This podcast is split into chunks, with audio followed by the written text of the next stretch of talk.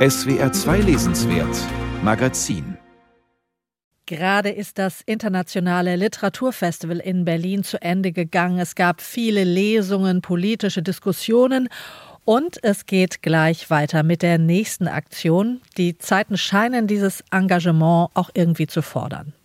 Am kommenden Donnerstag, den 29. September, ruft das ILB zu einer weltweiten Lesung für Salman Rushdie auf. Der Schriftsteller und Autor der satanischen Verse war am 12. August bei einer Veranstaltung im Bundesstaat New York von einem Mann mit mehreren Messerstichen lebensgefährlich verletzt worden. Er wird seitdem in einem Krankenhaus in Pennsylvania behandelt und, das ist die gute Nachricht, er befindet sich auf dem Weg der Besserung. Ich begrüße jetzt den Direktor des Internationalen Literaturfestivals Berlin, Ulrich Schreiber. Guten Tag. Guten Tag. Ja, die Idee zu dieser weltweiten Lesung für Salman Rushdie, die war schon kurz nach dem Attentat entstanden. Wer ist denn aufgerufen, da mitzumachen? Alle, alle. Wir nennen ja auch einige Kreise. Also wir äh, rufen Schulen auf, Universitäten, aber auch äh, Kulturinstitutionen, Theater, aber es können auch Lesungen zu Hause privat stattfinden. Oder eben, Madame Nielsen hat es vorgeschlagen, dass man die satanischen Verse in der U-Bahn liest, ganz deutlich und möglichst auch noch laut liest.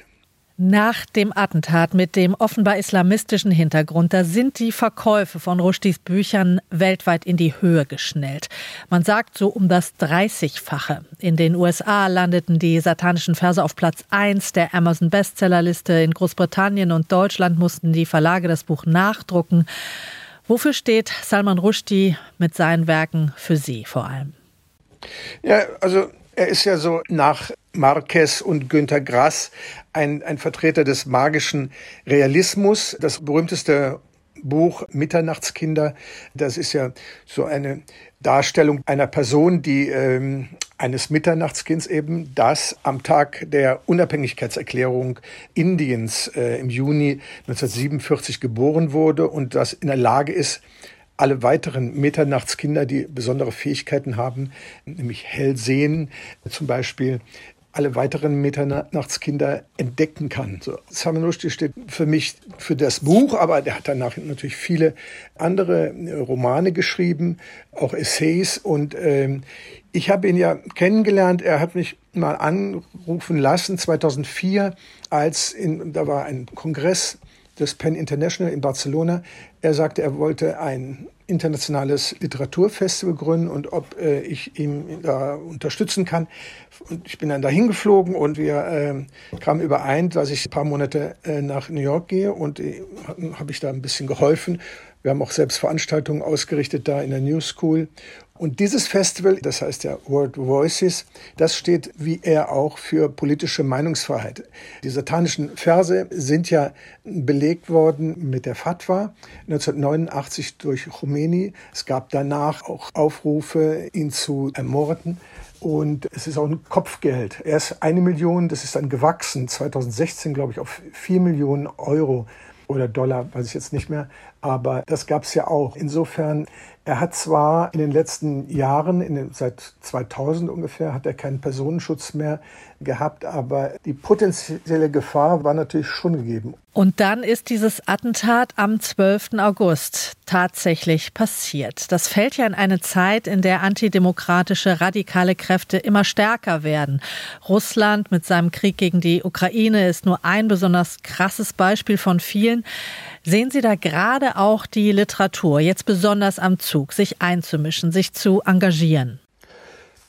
In jedem Fall. Also vorbildlich hat das ja gleich der Penn Berlin gemacht. Äh, der hatte ein paar Tage nach dem Attentat gleich im Berliner Ensemble eine Veranstaltung für Rushdie organisiert und durchgeführt. Aber natürlich ist es auch also Andrei Kurkov äh, aus der Ukraine oder die anderen Autoren, die, äh, mit denen wir ja schon durch das Odessa Literaturfestival Kontakt haben, wie Jaji Jadan oder Androchowitsch. Für sie ist eine Selbstverständlichkeit, dass sie sich auch politisch artikulieren. Ja. Der Kritiker David Remnick hat gerade im New Yorker gefordert, dass Rushdie in diesem Jahr doch bitte mit dem Literaturnobelpreis ausgezeichnet werden soll. Was halten Sie davon? Das äh, halte ich für eine sehr gute Idee. Keine Ahnung, ob das Komitee dem nach gehen wird, aber das wäre ein sehr gutes Zeichen. Welches Buch von Rushdie werden Sie denn selber am 29. September lesen und wo? Ich bin dann gar nicht in Berlin. Ich werde wahrscheinlich die satanischen Verse in der Tasche haben und darin äh, nochmal neu lesen. Aber das Wichtige ist ja der Aufruf. Ich bin gespannt, wie viele Institutionen und Personen dem folgen werden. Wir haben ja am 7. September hatten wir auch aufgerufen zu einer weltweiten Lesung von ukrainischer Literatur. Da haben 50 Institutionen teilgenommen aus mehr als 20 Ländern. Vielen Dank, Ulrich Schreiber, Direktor des Internationalen Literaturfestivals Berlin ILB. Am kommenden Donnerstag, am 29. September, ruft das ILB zu einer weltweiten Lesung für Salman Rushdie auf. Und Sie können auch mitlesen mit einem Buch von Rushdie im Café, auf der Parkbank oder in der U-Bahn.